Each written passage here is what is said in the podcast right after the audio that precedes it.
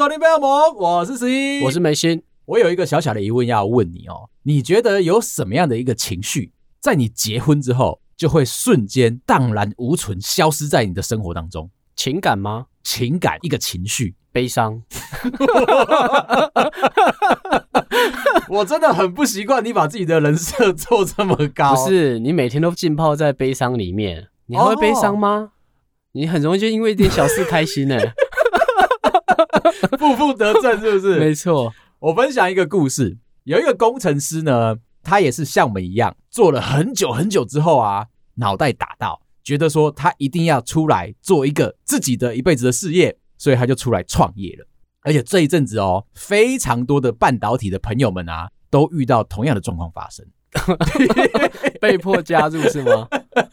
这个，但我们觉得人生这样是好的。这一波当中啊，出乎意料的，可能三年的年资就拿了十六个月。五年的年资，他就拿了二十几个月。接下来痛苦的其实是留下来的这些朋友哦。对，我有问了一下他们，第一个规划可能先拿着这笔钱啊，全家去日本住个一年，等到景气都复苏了，都回来了，再回到台湾来，好好的继续工作。这样子其实是一个蛮不错的选择。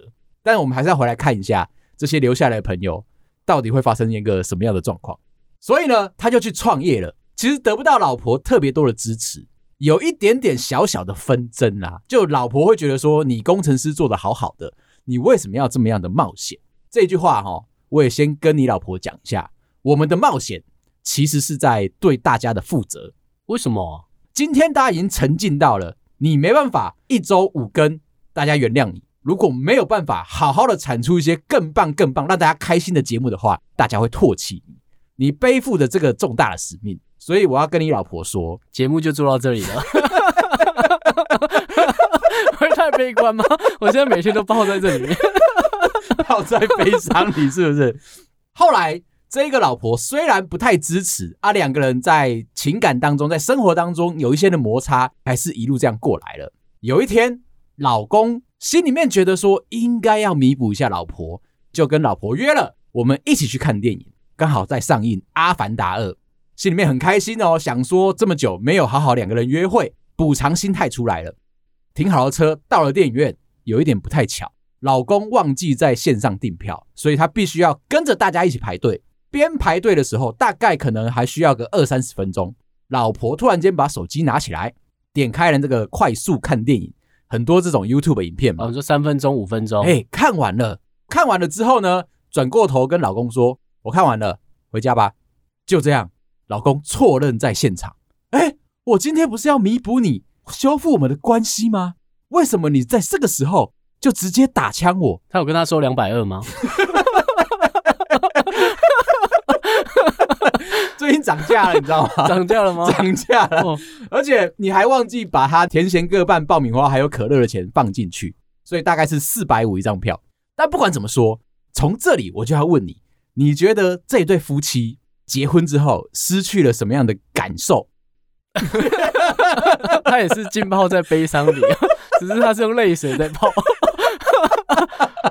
好，讲到这里，哎、欸，他们后来就没看了，他们后来就没看了、啊，就真的这样走掉了啊？不然呢？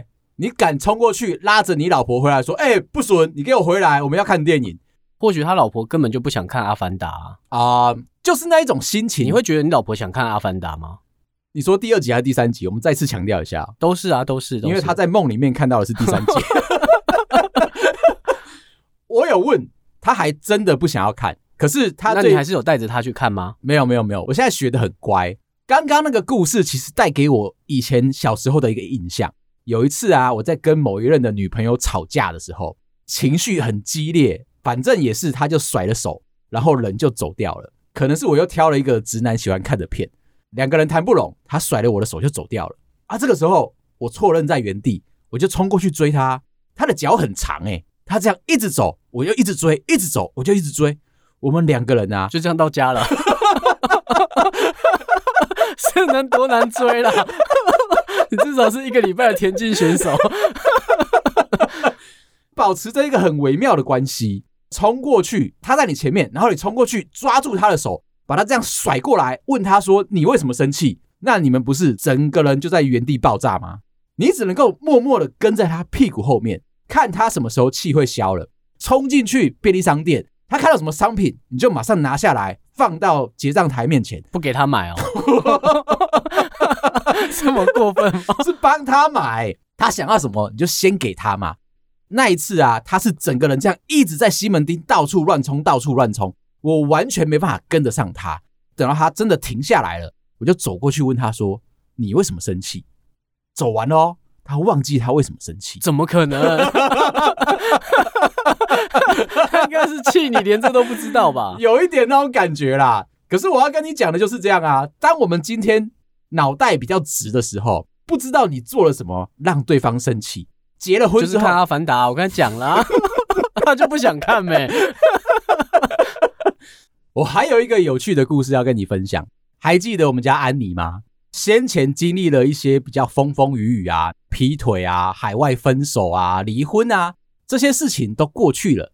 最近跟我分享说，其实当初刚抓到老婆劈腿的时候，心里面除了有一点生气以外，更大的心情是想要挽回。他有先想挽回哦，他觉得两个人真没用。对不起，忍不住。他们讲的好像自己很勇敢这样，没有，他人就是很好啊，所以他会心软啊。很多事情都是一开始发生的时候，你会生气，接下来你会接受，再来就是想着美好的未来。哦，那是癌症的时候。那一段时间，他心里面很想要挽回，一直在想方设法，开始回想到过去，他老婆其实一直在骂他，一直在嫌弃他，说：“你这个人又不懂浪漫，直男性格，跟你在一起每天都没有惊喜，工程师又赚得少。”我觉得你刚刚讲到一个很写实的地方，因为他老婆那个时候真的赚得比他多很多，但是那个情感的纠葛。应该是可以被修复的吧？直男哈都会有一个小小的心态，就是我被骂久了，好像一直充耳不闻，总有一天突然我的那个耳朵打开来了，我觉得要让我老婆刮目相看。安妮就带着这个心情，刚好也是快要靠近白色情人节三月十四的时候，他就规划了这次一定要做一发大的，带着很兴奋的心情打电话给了老婆的姐姐，不同国家的关系。他想要掌握一下，说现在他老婆的生活作息，虽然有点语言不通，但是他鼓起勇气，好好的跟姐姐讨论。哎，他们讨论出来一个惊喜，就想要让它发生在白色情人节当天，买一座小岛，还蛮酷的吧？你觉得工程师有办法做到这件事情？就比较小一点吗？一个石头大这样。那我问你哦，你有办法买下一颗恒星，命名成为你老婆的名字？你觉得你老婆会开心吗？很贵吗？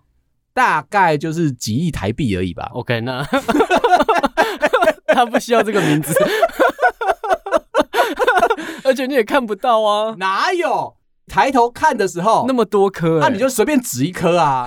那我现在买好了。我就把这颗行星命名好了。我记得 NASA 还是哪一个天文台啊，有提供这样的一个功能。找到的话，可能有这个自己帮那颗星星命名的能力啊。除此之外，你要把它当成是一个情人节礼物，你也是做得到了。我有想过，真的有机会赚了这么多钱，买下月亮啊！我一眼就看到你买哪一颗了。不行啊！你做这件事情，是不是大家都跟你争先恐后的在抢着？可能不只有一个人可以命名，或者是那个价位会变得很高，买一颗月亮可能要两百多亿，这样子以工程师的角度来说，可能做不到。今天随便买一颗星星，你老板应该可以哦。他应该蛮轻松的。后来安妮就说：“好。”我们已经准备好了这个惊喜，我就要让它在三月十四发生。安妮啊，其实跟他老婆在经过了劈腿风波之后，两个人每天的讯息嘘寒问暖都还是有的，感觉得上他想要忘记以前那个疙瘩，让两个人的关系啊恢复到正常。早上问安啊，然后下班问你说：“哎，到家了吗？今天心情怎么样？”都有。这个礼拜当中，他心里面其实有一点点的紧张跟兴奋。以一个男生的角度，你要能够藏得住心里面的那一种，我已经帮你预设好，我要给你一个好东西，那个心情很难压抑。不信的话，我要怎么样告诉我老婆说，我要帮她做一顿超级盛大的晚餐？这种时候，在我去采买食材的过程，她就已经看得一清二楚。应该还不用到那一步。看到你站在厨房面前发呆，就知道 这个傻子要煮饭。不瞒你说，我最近常常站在厨房面前发呆。我是不是抓到？看，太简单了，好不好？我只是在那边思考，会不会有别的灵感出现。但是我老婆看到我站在厨房，站在中岛面前的时候啊，她都会有那一种。本来很放松，突然间警戒心爬起来，因 为你要煮饭，千万不要。那安妮呢，也是一样，有一点点压抑不住那一个冲动，露出了一些控制狂的表现。他就开始问他老婆啊，三月十四那一天啊，会不会有什么样的计划啊？需不需要加班啊？会不会晚回家啊？一如往常，他老婆都说一切都是正常。就到了当天。他一样是传着讯息跟老婆说，下了班，那你等一下到家的时候记得打电话给我哦。隔了十分钟之后，老婆到家了，打了电话给安妮。哦，我现在到家了啊，今天上班真的好累哦，我等一下说不定会消失一阵子，因为我太累了，可能会睡着。安妮听到了这句话之后，心里面开始有点紧张。为什么？他准备了一个惊喜，准备要在老婆的家里面发生。这个时候，安妮深吸了一口气，压抑住了她有一点激动的情绪，跟他老婆说：“啊，那你等我一下，我去上个厕所，等一下再回拨给你。”转过身，马上打电话过去给姐姐：“姐姐，说好三月十四要发生那个惊喜，你有准备好了吗？”姐姐这时候应该已经卷款跑走了。姐姐说：“有啊，照你说好的那个方式，把东西放在老婆的房间吗？”安妮听完了这句话之后，心里一沉，谢谢姐姐，然后就把电话挂掉了。转过身再打电话给老婆：“你刚刚休息了一下子，心情有没有比较好了啊？”老婆说：“有啊，休息了一下，耍废一下。”安妮现在在哪里？安妮这样子问。老婆说：“我在家啊。”安妮再问：“你真的在家？”老婆说：“我就在家，不然你想怎么样？是不是想吵架？”结果安妮很气的问他说：“在家的话，你怎么没有看到我在你床头？”放了九百九十九朵玫瑰，电话就挂掉了。所以他老婆根本不在他家，哎，后来会不会走错了？还是很正向。隔了十分钟，安妮再打电话过去问他老婆：“你现在到底在哪里？”他老婆开始不耐烦：“不是以前就跟你讲过了吗？不要随便给别人惊喜。跟你讲了这么多次，说你不懂给惊喜，你不懂给惊喜，就跟你说以后就不要再给了。”那你现在这样子，我们两个怎么办？我就是不在家，但是你送了玫瑰来，我没看到，是我的错吗？两个人难道要在电话中一直吵架吗？今天是白色情人节，你有没有想过，我现在这样子要怎么样过这个节日？哦，他正在跟别人过节是吗？可以这么理所当然吗？安妮听完了，心里面那个一丝一毫的小小的希望被抹灭掉了。当天晚上啊，安妮还有另外一个饭局，招待她的阿弟朋友们一起吃饭。一进场，大家就看到他那个脸臭到一个不可思议，然后还要故作坚强的跟大家说：“哎，今天大家随便吃，都算我的，反正我刚刚已经付了一摊的钱出去，没有关系。”可是整场哦，就看到他一个人孤零零的坐在旁边，仿佛身边有熊熊的火焰这样烧过来，没有人敢跟他讲话。安妮在跟我聊到这个故事的时候，她是有一个欣喜若狂。因为啊，要不是有了这一个转折的话，他不会买一台新车给自己。他告诉我，你们要想想，离婚之后你到底要做一些什么样的事情，让自己觉得已经重生了。他做了一个非常好的示范，他去签了一台非常棒的豪华的名车，告诉自己说做到了这件事情。开起来的时候特别特别的帅气，有一种容光焕发的感觉。因为单身吗？这个问题就要问到你身上，你觉得你在离婚之后，你会想要做一下什么样的事情？我一定会出国，出国，嗯，很长时间的出国，多长？想去的城市，我都把它去一遍。那你不就不回台湾了？对啊，我应该会出去至少一两年啊，一两年哦。对，我会希望是这样的状态，在那边找找看工作，如果找得到，我就会待在那边。你这样子做，很像那个，你可能看到在除草啊，变墨西哥似的，在别人家庭院除草，死不回台湾。你会不会以为我是很高尚的工作？我以为你是会相对帅气的啦，以你的会啊，先找我们的工作嘛，但不一定找得到，你一定要玩这么硬吗？我把这个问题问了我们家阿慧，跟你说出同样的一句话，也去除草。他说就很想要出国一阵子啊，我说那一阵子一个月吗？突然间摇摇头，太长了。我说那两个礼拜，嗯，差不多。他希望的就是出国的这一趟旅程呢，可以得到不一样的邂逅，遇到不一样的人。两个礼拜太难了吧？说不定他是一个很厉害的角色啊！你不要忘了哦，他求完红线之后就遇到了我，然后我们三个，哦、他要先求好再去。然后我就跟他说，我心里面的想法，到时候我跟阿慧离婚了，都没有小孩，都没有财产的问题，一切都是非常轻松自然的。就仿佛说我们只是分居了，只是分手了这样子的话，你在打预防针。我有听到一点什么，跟他讨论这个问题很健康。我说我们不要把生活当中这些琐事都加进来，打从你心里面问自己这个问题：决然一生的分手了、离婚了，你会想要送什么礼物给自己？然后我就跟阿慧说啊，我一定要去澳洲或者是其他国家。先尝试高空跳伞、高空弹跳这种很刺激的东西，我都全部做完，走一下人生的跑马灯，知道说自己人生到底缺乏了什么，才会走到离婚这个步骤。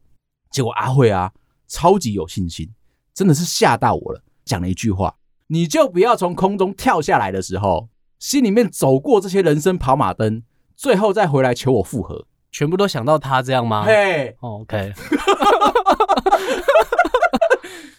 你凭怕你们 离婚？我不敢再，我不行，我不行。你一定要评评理，他为什么现在越来越有自信了？我一直以为啊，我们在节目上面聊他，只是一个开心果的角色，就是他平常会做一些屁颠屁颠的事，对，可爱、很有趣这样子，然后一个童颜巨乳在那边闹，我觉得很漂亮、很清纯、很可爱，而且是那种带着仙女气质啊，然后再做一些很白痴。好的，好的，好的。你以为我真的不会剪吗？我就剪到我说屁颠屁颠的。但现在不一样了哎、欸，他好像经历过了上次投稿完之后啊，整个人自信满满。这段婚姻关系是你离不开他，是对他是重要的。然后我可能在两个礼拜就可以找到邂逅，还 会 看到我在隔壁除草。他其实调整这些心态啊，好快啊，很快，对自己的自信的那个程度已经爆棚了。我就开始羡慕起他，我的眼界跟我的梦想这么小，我只对啊，你只跳个伞，这样我就只是想之后呢，对，去试一下说，然后一直想到老婆，然后又回来求复合，会不会太没用了？而且干嘛跑澳洲啊？台湾随便一个桥，跳跳看就好了。我想要先测试的就是。搭飞机，空中这样跳伞下来，尝试一下说不同的高度跳下来，再告诉我爸。哪一边会想的比较久吗？不是不是不是不是，是我要回去告诉我爸，哎、欸，跳伞没这么难，我想要完成它。是背着教练，他是没有背的。在婚姻当中，如果你结完婚之后会消失的那个情绪，我自己觉得就是惊喜。我们可能、哦、对这说的很好哎、欸。刚刚那两个故事是不是告诉你说？直男永远都不给对方惊喜，给了之后换对方给你一个惊喜，这种事情哦，你不要突然之间想到才去做，会给人家有一种措手不及的感觉，感受不到快乐，反而你给人家是一个灾难。我再跟你分享一个惊喜的故事。国中的时候，我有一个非常好的朋友，他们家算是赫赫有名，在我们台北县啊讲得出名字的一个非常大的家族。为什么我会觉得他厉害呢？除了他们家在莫大的田野当中，只有他们家一栋透天。他这个人买球鞋是用包色来执行他想要做的事情。以前啊，买一双厉害的球鞋，某个球星的都已经要积攒半年的零用钱。他不是哦，只要那个东西一上架，他就把它包色全部买下来。从这个角度，你看他，他跟我成为了一个好朋友，我应该可以从他身上得到一些不少的好处。攀附，应该是这样吧？你难道就不能够说，我可以把我的眼界展开吗？毕竟没看过那么多颜色。他的房间里面有一道墙，专门是在摆他这些球鞋的收藏。下了课去他家玩，都会非常的羡慕。到了国三暑假的时候，他有点难过的告诉我：“啊，不好意思啊，十一啊，我们家觉得我在台湾混的不好，他们希望把我送到国外去留学。大概过两个礼拜我就要走了。那我想说，我们友谊情感这么的深厚，我应该要留一些礼物给你。这个时候心里面就直觉想到。”哎，会不会他会送我一两双球鞋？如果他要给我的话，我是不是要先确认一件事情，尺码对不对？还是蛮务实的。别人送给你他的收藏，惊觉到一件事情不符合你平常的使用，可不可以把它卖掉？可是因为当时年纪小，我不敢讲得这么直白，我就问说：哎，那你有没有我的尺寸？他点点头，已经准备好了。我就说好。约了某一天假日的下午，骑着脚踏车穿过了田，到他家的个门口，叮咚，司机大哥出来帮我开门。少爷已经等你很久了，请进去。我们就在他房间啊，好好细数这几年来啊做过哪些蠢事啊，吃吃喝喝聊了天，看了一下这些球鞋的收藏。我点了点头，嗯，他就从后面拿出了他的礼物出来，那是一个已经包装的非常完整，而且尺寸应该是一个鞋盒。在外面包上了漂亮的缎带，不让我在现场打开来，告诉我说这个是他珍藏已久的礼物，只有我有，别人都没有。哇，开心的收下了礼物哦，急急忙忙的冲回家，进到我的房间，门锁起来，临危金做的准备要打开这个礼物，唰唰唰唰唰，打开来是一个鞋盒，没错，哇，那很开心吧？而且它是一个很大的勾勾，在我们那个年代，那个勾勾代表的意涵。非比寻常，准备好了我的心情，深呼吸，把这个鞋盒慢慢的把它打开来，噔噔，跟我想的亚瑟式的吗？还是说期待落空啊？两个都是很好的牌子，噔噔，真的是一个惊喜，而且这个惊喜超乎我的想象，该不会是美金浓吧？你那个年代应该就有了吧？但是打开来，连你都应该要觉得惊呼，居然是他收集了整套的 H 漫画，完整大经典，全部都送给我，包含了如月群真，包含了一些很厉害。那个是谁？哦，就是很会画 H 漫画的一个作家。你要把它收集成整套，而且是纸本的，非常非常的困难。打开来了。我是应该开心还是应该难过？你当下应该是开心的，我觉得很开心，但是心里面会有一点委屈。他不懂我，我需要的不只是这些心灵上面的满足，我还想要物质上的。可是我应该要开心吗？后来我就想了一下，不对不对不对，这种惊喜发生在我身上太不切实际了。我接下来要找地方把它藏起来，就花了一段时间啊，然后好好的把它研读完，再把它收好。你要开始往。我朋友为什么会对我做这件事情？开始发想，既然要离开台湾了，为什么不是送给我他珍藏的球鞋？因为他要处理掉 H 曼。第一个就想到你，这样的地位没有很高。安妮其实，在听到我这段故事的时候，跟我分享了他在大学宿舍的事情，四个人住同一间房。他手边呢、啊，也是有了一箱别人送给他的写真集，他也忘了从哪里边寄。大家都说别人送的，是书店老板送你们是不是？而且它是一个继承制，通常呢都是由某 A 去书店得到了这个东西之后啊，翻了一翻，觉得说心里满足了，分享给身边所有的朋友，然后就会开始一传十，十传百，反正最后呢，有一大箱流落到了安妮的手上。他也就把这个一大箱啊放在宿舍里面，仅供大家参阅使用。其实那个宿舍只有大一的新生可以住，大二之后大家就要各奔东西了嘛。他们也就忘记了把那一箱就放在某一个同学的这个床底下。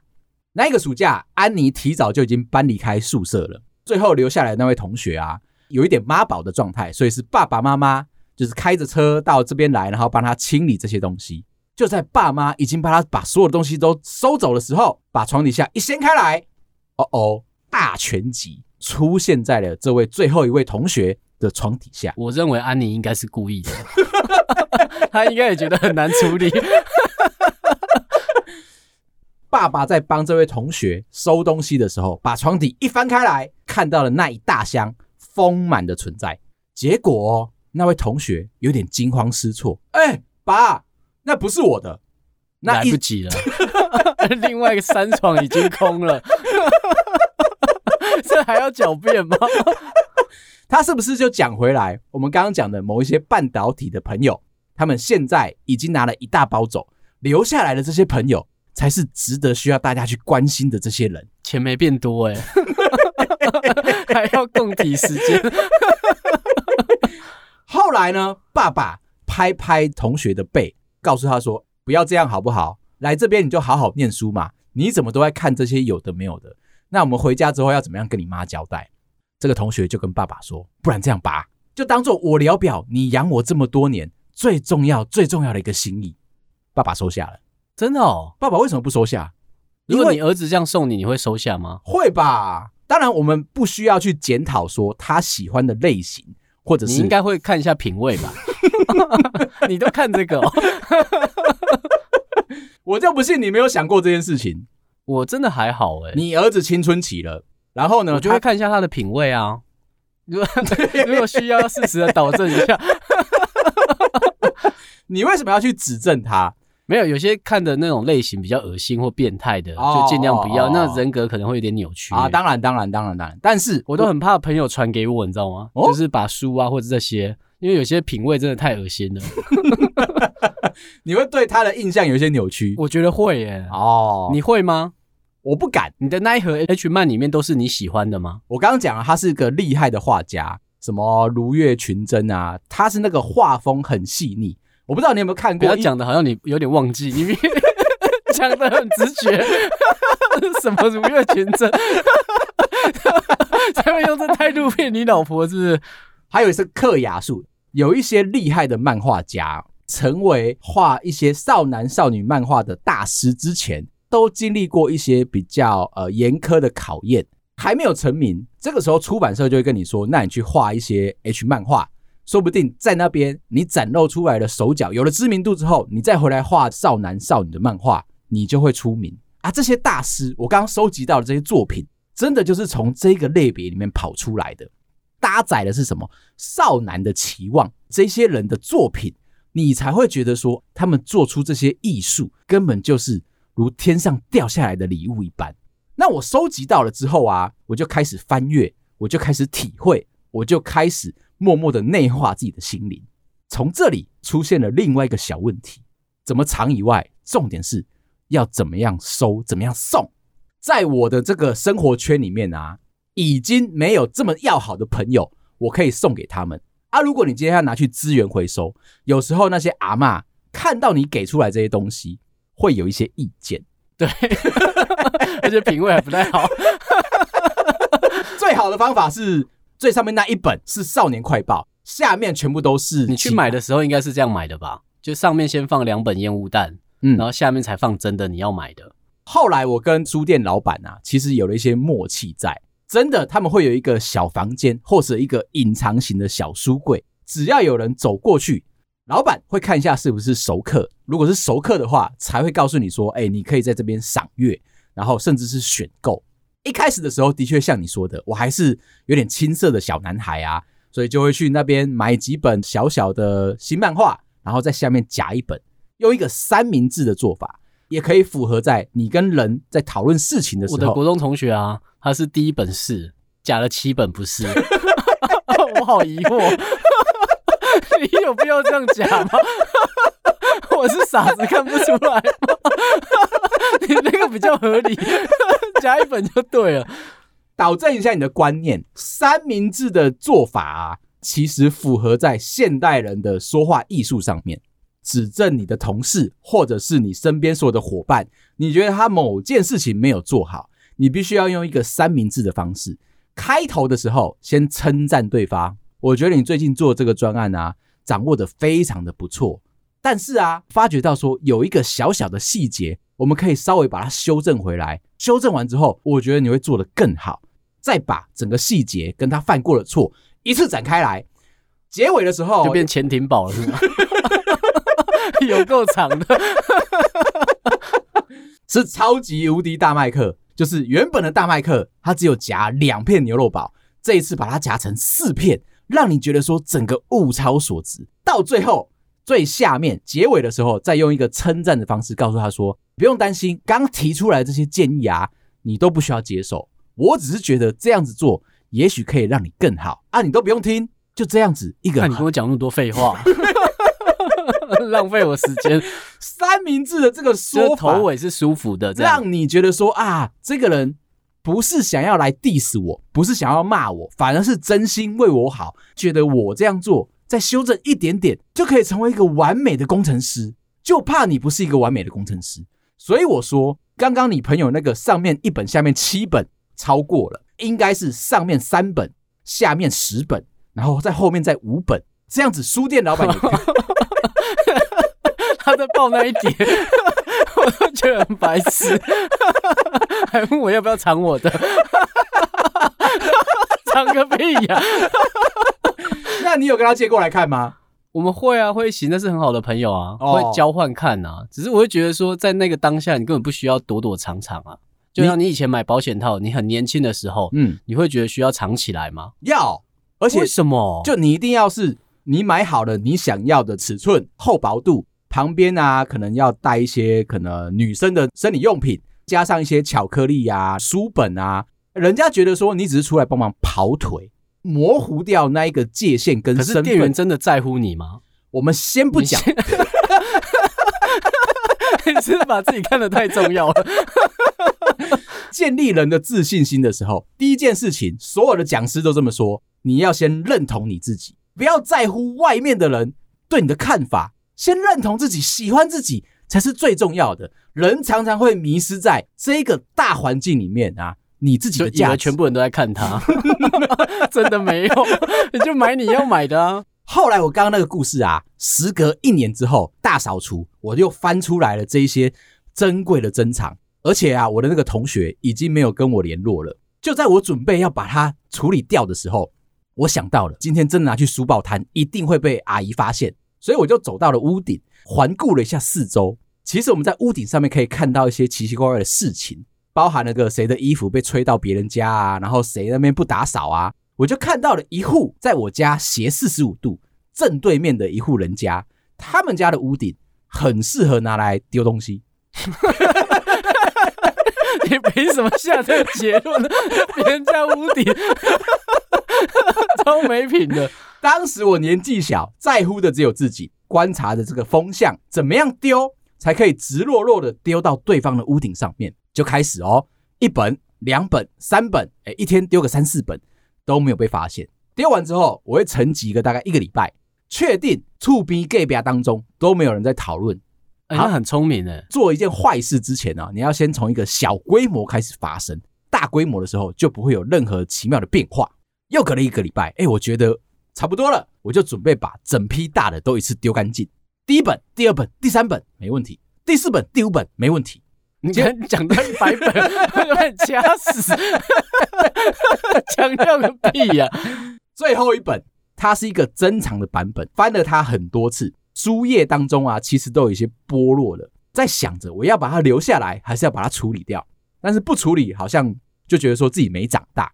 在那个当下，你已经觉得说我是一个成熟的大人了。这些东西都只是我过往年轻的时候的一些回忆。下定决心之后，我就把那一本丢过去。一阵东北季风袭来，看到那本书啊，半空中抛物线飞出去，就在最高点的时候，啪，整本书爆裂开来，所有的书页纸张就这样散落下来，如同枫叶一般，刷刷刷刷刷掉到了一楼。刚刚好，我妈妈。就在一楼跟厝边隔壁在聊天，转过头一看，怎么会有东西掉下来？再往地下一捡，哎，是色情漫画。然后再往头上一抬头，哎，是十一在屋顶。OK，看到我，二话不说哦，他也没有跟触鼻 game 啊说，哎，暂停一下，我去处理一下事情。转过头就拿起了扫把，直接冲上来屋顶找我。啊，我心里面在想着一件事情，我是不是应该仿照我以前看过的奥林匹克运动某一个重要的运动项目——撑杆跳？想跳去哪？既然我有办法把那一些书丢到了对面的屋子，是不是我今天只要在附近找到一根竹竿，插住了某一个角落，就可以直接跳过去？正当我在线下踌躇的时候，就听到我妈咚咚咚咚咚咚咚咚咚咚，一直没有想过哦，我妈可以爬楼梯爬这么快。以她这个比较沉重的身躯啊，我可能觉得还有三十秒，还有一分钟，我可以好好思考接下来我要做什么。十几秒的时间，我妈就已经冲到我面前，高兴啊！你没有先想说锁门吗？哦 当下怎么那么负面啊？他是有一种，就算挣扎了，可能只会得到更大的责难。你要想的是，怎么样逃离现场，才不会遇到最痛、最痛的一个惩罚。但后来啊，就如同你想的一样，整个人跪坐在我妈面前，看着我啊，手边还有那一箱，哦，还没丢完的，还没丢完。然后他问我说：“为什么你有这些东西？”我只能够双手举起来，我同学送我的。同学嘞，那一天被打很惨吧？讲一个不存在的。好，最后先聊到这里。如果你喜欢我们的话，麻烦到各大收听平台帮我们五星点赞、订阅、留言、加分享，感谢你，拜拜，拜拜。